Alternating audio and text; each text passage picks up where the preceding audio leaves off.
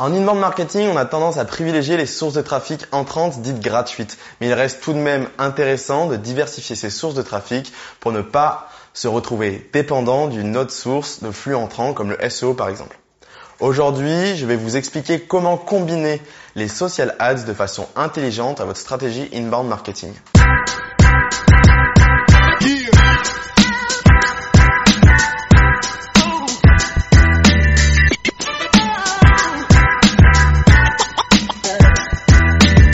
Diversifier ses sources de trafic permet de maintenir vos objectifs de trafic et de conversion quand votre business connaît une certaine saisonnalité et que votre source de trafic SO est en baisse pendant une certaine période.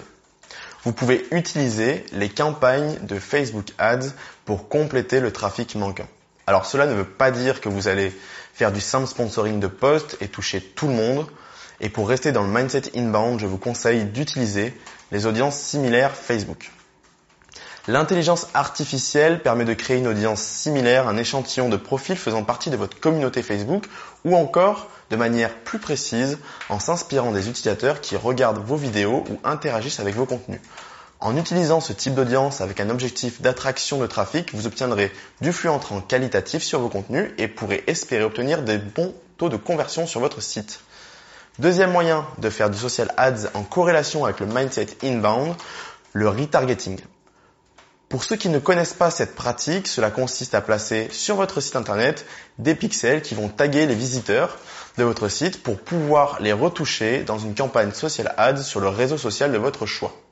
Donc pour faire du retargeting sur Facebook, vous devez mettre le pixel Facebook sur vos pages de votre site.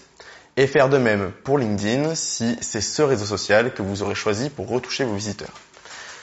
Cela vous permettra de créer des audiences cibles ultra précises pour vos campagnes réseaux sociaux en décidant par exemple de cibler seulement les utilisateurs qui ont visité une page de votre site en particulier sans avoir été convertis ou encore de retoucher toutes les personnes qui ont consulté votre blog sans jamais avoir souscrit à un formulaire de conversion.